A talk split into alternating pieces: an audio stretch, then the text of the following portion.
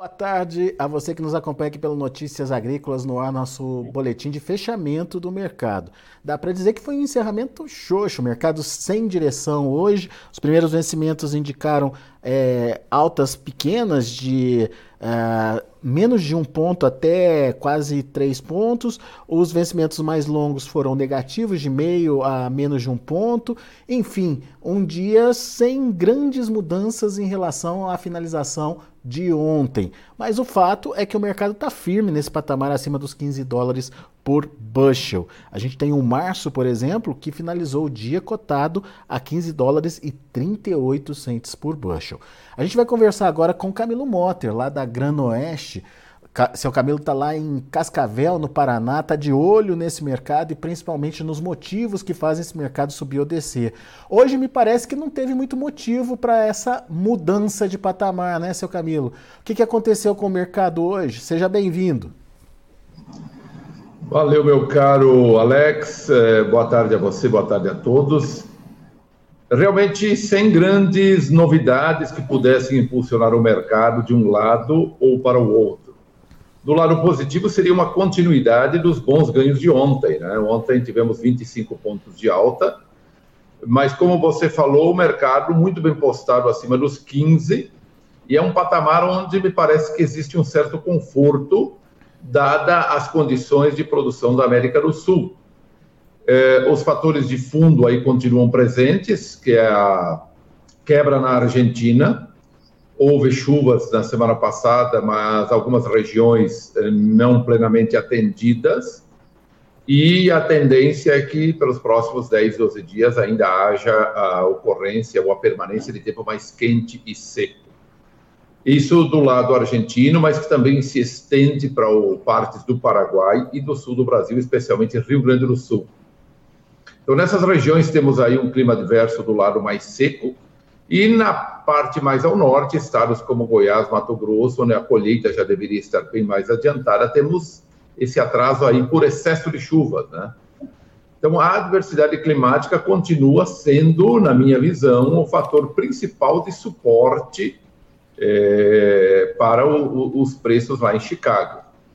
E nós, aqui no, no nosso escritório, comungamos de uma opinião de que se houvesse uma plena safra na América do Sul, com a Argentina próximo dos 50 milhões de toneladas, que era a previsão inicial, Brasil acima de 150 milhões, Paraguai ao redor de 10 milhões de toneladas. Portanto, nós teríamos uma safra relativamente normal, cheia.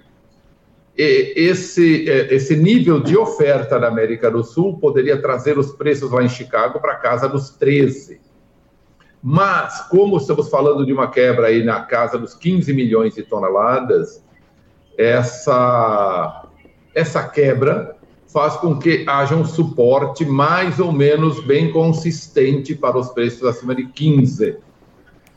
E, e nós vemos que isso deve continuar pela frente, essa, essa manutenção dos preços por aí. Claro que tem uma, uma certa pressão eh, dos preços, mas aí muito mais na visão do na, no transporte do preço para o mercado interno, né? Uh, porque a entrada de safra sempre pressiona os prêmios. Esse ano foi um surpreendente a pressão que houve sobre os prêmios, especialmente porque, de uma forma muito adversa, se comparado com anos anteriores, nós tivemos um relativo bom abastecimento no período de entre safra, num ano que se esperava uma escassez muito aguda, né? Vale lembrar que no ano passado a colheita ficou em 125, 126 milhões, quando se esperava ela acima de 140, e o ano retrasado deu 137 milhões de toneladas. Portanto, tivemos uma quebra bastante acentuada, e todas as indicações eram de que haveria uma escassez mais acentuada e, portanto, preços bem sustentados no período de entre safra. O que se viu foi os preços de entre safra caminhando para se alojar próximo daqueles de safra nova, e muito rapidamente, né? E, e com isso os prêmios derreteram lá no, no, nos portos brasileiros, né? O câmbio se manteve relativamente acomodado, né? Hoje ele estava fechando aí a próxima 5, abaixo de 5,10, se não me engano, né?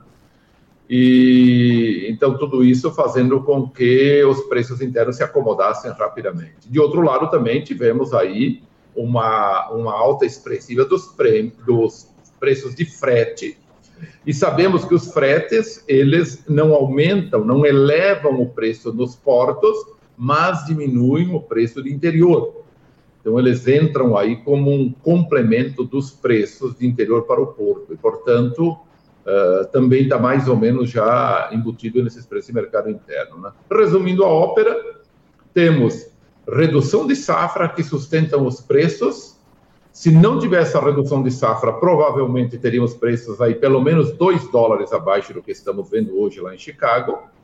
E internamente tivemos aí prêmios que derreteram mais rapidamente do que se esperava, porque houve um melhor abastecimento no período de entre safra, de forma até surpreendente. O câmbio se acomodou, até o contrário do que muita gente esperava, que a mudança de governo pudesse trazer muito mais incertezas, né? E também o preço de fretes que subiram. Agora, temos pela frente amanhã, até quarta, quinta-feira, aí uma definição da taxa de juros nos Estados Unidos e no Brasil. Isso pode ter alguma implicação mais significativa na taxa de câmbio. Vamos ter que monitorar isso de perto também. Muito bem. Então vamos por partes. Quando o senhor coloca essa, aí, essa perda de 15 milhões de toneladas, o senhor está se referindo a perdas na América do Sul, certo? Sim. Tá. Esse, esse volume é suficiente para. O senhor usou a palavra suporte, dar suporte aos preços.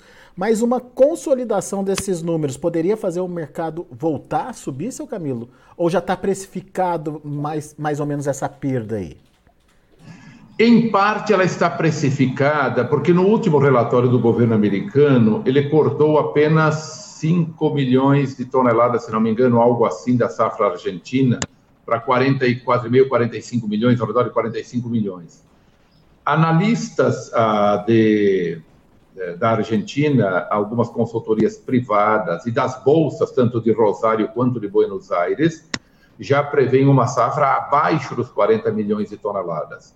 Portanto, o próximo relatório de oferta e demanda do governo americano, que deve sair no dia 8 de fevereiro, o relatório referente a fevereiro, portanto, ele deve trazer, nós avaliamos, mais um corte bem significativo na produção uh, da Argentina.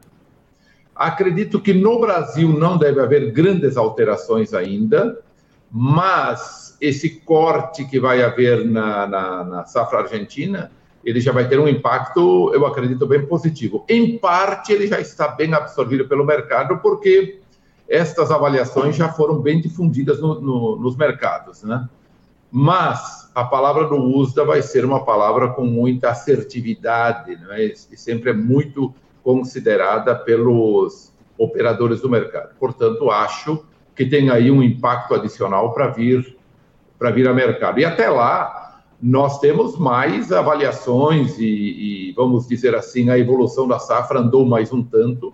Vamos ter números mais próximos da realidade, tanto para o Brasil quanto, quanto para o Paraguai e para a Argentina. Essa questão da oferta ainda, ou da incerteza da oferta na América do Sul, segue é, então pesando aí no mercado. Mas e a demanda, seu Camilo? É, como é que o mercado está vendo a volta da China? Uh, essa primeira semana depois do feriado parece que, enfim, não está do jeito que o pessoal esperava. Ou não, está acontecendo vendas é, e, e, o mercado vai de alguma forma reagir? Houve reporte de alguns negócios com a China no mercado norte-americano nesse início de semana, mas nada surpreendente. É, havia até uma expectativa do, de um retorno mais retumbante aí da China após o novo ano lunar, é, após o início do novo ano, e, mas isso não aconteceu até agora. De maneira geral, a demanda está bastante conhecida, vamos dizer assim. Nada que surpreenda muito o mercado está por vir ainda a demanda no curto prazo. A, as maiores surpresas estão vindo mesmo do lado da oferta. É, né? Agora, o senhor falou também. Com a hum. China, Alex, hum. a China tendo previsões de maior produção interna no decorrer dos próximos dois ou três anos, eles já devem passar de 20 milhões agora na próxima safra, e devem, com isso, também reduzir um pouco a, a importação. O próprio governo americano já trabalha com números um pouco menores, né? Havia uma expectativa, se voltar a três ou quatro anos atrás, de que rapidamente eles ultrapassariam os 100 milhões de toneladas, e em 2022, 2023 já estariam falando em 110 milhões de importação. Tiveram muitos problemas internos com doenças e tudo mais lá, alguns percalços na produção eh, de, de proteína animal e também um aumento da produção interna. Então houve alguma substituição também de subprodutos para a ração e tudo mais, né? Então isso acabou mudando um pouquinho o perfil e eles nunca chegaram a cravar números acima de 100 milhões de toneladas nas importações. Né? E agora, inclusive, as previsões do USA indicam para alguma redução nos próximos anos. Né? É, isso é verdade. Seu Camilo, na primeira fala do senhor, o senhor também fez questão de é, destacar que a safra brasileira, que deve vir aí uma safra cheia, acima de 150 milhões de toneladas, mas que, pelo que eu entendi, tem menos força para refletir ou pressionar preços lá em Chicago, mas tem o potencial de pressionar preços aqui no Brasil. Vamos entender isso melhor? É, lá fora, safra grande no Brasil já está precificada, seu Camilo? Sim, a safra brasileira está precificada nesses patamares de 150 a 152 milhões. São números já largamente difundidos desde que se pensou no no tamanho da nossa, do nosso plantio, da nossa área. Se, se você pode voltar lá para agosto, setembro, já se falou numa safra desse tamanho. O governo americano, inclusive, no último relatório, parece-me que aumentou um milhão de toneladas para 153, algo assim. Mas eu acredito que vamos ter alguma perda no Rio Grande do Sul. Então, as melhores produtividades nos estados uh, do Centro-Oeste, eles devem compensar, pelo menos a gente imagina compensar perdas no Rio Grande do Sul. Eh, e eventualmente alguns pontos do Paraná. O próprio Deral andou reduzindo alguma coisa para algo abaixo dos 20 milho, 21 milhões de toneladas no Paraná. É, 20,7, se não me engano, os últimos números do Deral, algo assim. Ele cortou aí cerca de 500 mil toneladas é, de um mês para o outro. É, Santa Catarina também deve ter alguma perda, também por alguma irregularidade pontual, mas o Rio Grande do Sul, que é o grande foco de atenção em termos de Brasil. Mas se imagina que uma safra de 150, pelo menos, vai ser possível é, conseguirmos entregar ao mercado. Acho que esse número está bem, bem programado aí. Agora, você se referiu, a, apesar de preços altos em Chicago, realmente vivemos um preço bastante significativo em Chicago. Acredito que é a primeira vez na história que temos preços de 15 dólares virando o ano, né? Uhum. É, nunca tivemos um preço tão alto assim na virada de ano. Isso não significa que lá para frente vamos ter preços ainda mais altos? Podemos sim, até acredito que vamos ter, mas a gente, de repente, está longe de bater novos recordes, atingir os 17, 17,80 que já tivemos no passado como picos máximos, né? Mas são preços muito bons lá fora. E aqui dentro nós temos dois elementos aí que retêm o preço, ou até três, eu diria, que a gente acabou de citar agora há pouco. O primeiro deles é prêmios pouco significativos nessa entrada de safra, nesse período de começo de embarques. Geralmente, um fevereiro, nós temos uma demanda muito mais aguerrida e prêmios mais altos, né? Mas os prêmios derreteram a ponto aí abaixo de 40 centavos por bushel acima de Chicago, uh, vistos hoje. Compradores na casa de 30, 35 acima de Chicago. São prêmios muito baixos se comparados a anos anteriores.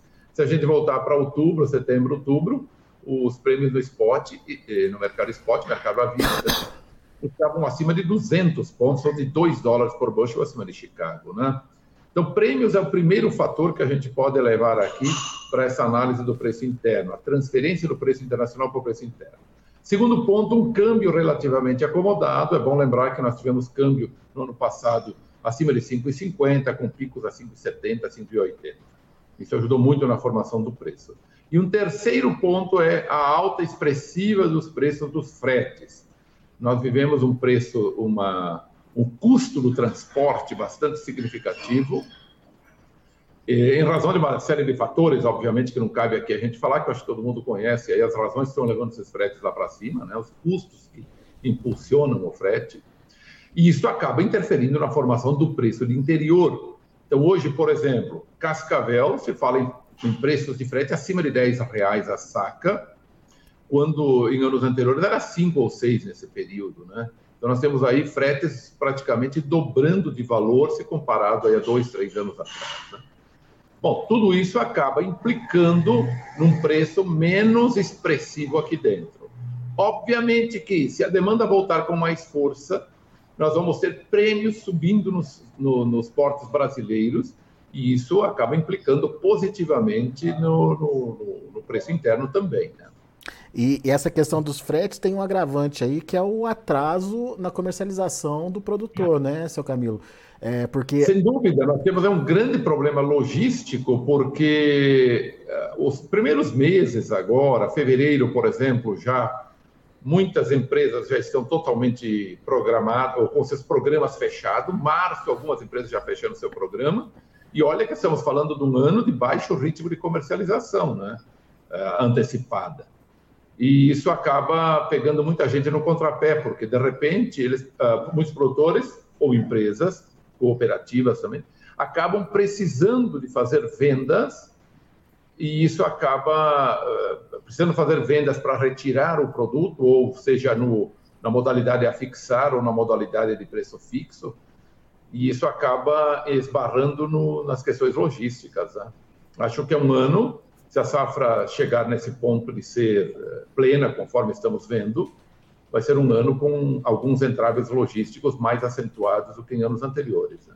Falta de armazenagem, é, aumenta a necessidade de transporte desses, é, desses produtos para os portos, aumenta a frete, diminui dinheiro no bolso do produtor. No final Exatamente. das contas. Muito bem. Qual é a, qual é a orientação para isso, seu Camilo? Dá para adiar a venda? Dá para participar o quanto antes para evitar mais pressão? Enfim, o que, que o produtor faz diante desse, dessa situação, hein? Reza? É, é uma das, das alternativas, mas que na prática, no, no, no, mundo real, nós devemos agir, né?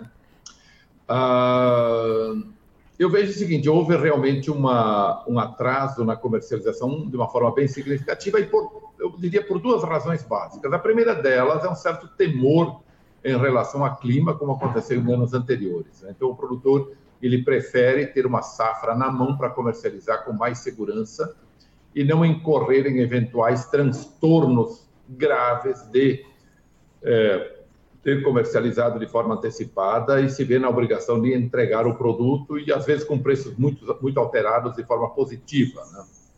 Então o produtor recuou por essa razão, por estar mais é, cauteloso nas questões climáticas. E o segundo ponto é que os preços, não tivemos preços de forma decisiva, preços altamente convidativos para o produtor ir participando especialmente no segundo semestre do ano passado, mirando a safra nova. Né? Eu acho que esses dois, dois fatores foram bem decisivos para o produtor reter muito as vendas. A questão climática, e, portanto, a insegurança sobre a produção, e uma questão de expectativa de preços melhores pela frente, e ele entendeu que os preços oferecidos não eram atrativos. Né? Então, houve uma retenção muito grande das vendas. Bom, eu acho que aí as contas vêm chegando no recorrer. Tem questões logísticas e tem questões de necessidade de caixa, que o produtor vai ter que ir participando de uma forma ou de outra aí com vendas. E a gente volta à velha história, né? Ir participando sempre é importante. Eu não acredito em preços recuando muito mais do que já recuaram. Acho que a gente está meio que atingindo um piso por aí, né? Óbvio que pode haver pressão pela frente, pode haver interferências de governo de uma forma ou de outra, podemos ter problemas climáticos mais acirrados, menos problemas climáticos, e nós sabemos das dificuldades que, que são aí ao se prever o futuro. Mas a participação, a gente vai recomendando que ela aconteça em momentos bons que a gente vai tendo. Hoje mesmo, algumas empresas participaram em algum momento melhor no dia. Ontem nós tivemos produtores e empresas participando de alguma coisa. Ainda o ritmo é bastante lento, bastante lento, mas a participação vai acontecendo de uma forma modesta, moderada, e eu acho que isso que é importante, né? Aproveitar as oportunidades aí que o mercado vai dando para o pro produtor ir avançando, né, seu Camilo? Exatamente, exatamente. Muito bom. Camilo Motter, muito obrigado mais uma vez pela sua participação conosco aqui no Notícias Agrícolas, por nos atualizar sobre esse mercado tão importante que é o mercado da soja. Volte sempre, seu Camilo. Legal, meu caro Alex. Abraço a você, abraço a todos e até a próxima. Valeu, seu Camilo, até a próxima. Tá aí Camilo Motter, Granoeste aqui com a gente no Notícias Agrícolas, analisando o mercado. Um dia xoxo, sem grandes variações lá na Bolsa de Chicago, mas com algumas expectativas importantes, é, segundo seu Camilo, focadas principalmente na incerteza sobre a oferta aqui na América do Sul. Vamos ver os preços, vamos ver como encerraram as negociações. Olha aí, o mercado até é, finalizou aí sem uma direção definida. A gente tem o março trabalhando, uh, encerrando a 15 dólares e 38 centos por bushel, com uma alta de 2 pontos mais 75.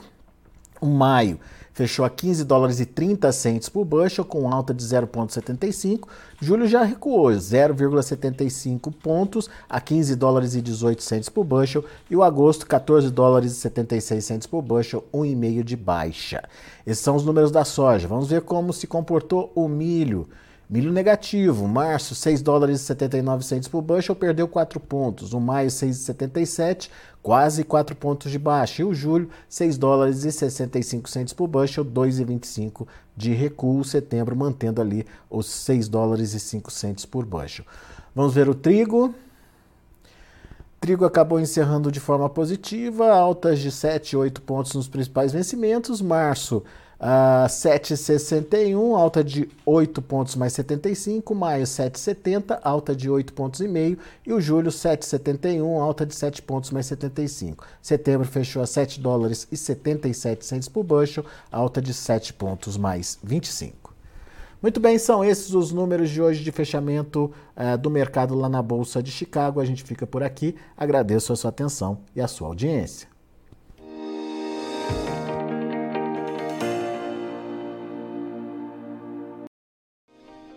Se inscreva em nossas mídias sociais. No Facebook, Notícias Agrícolas. No Instagram, arroba Notícias Agrícolas. E em nosso Twitter, arroba Norteagri. E para não perder nenhum vídeo, não se esqueça de nos acompanhar no YouTube e na Twitch, Notícias Agrícolas Oficial.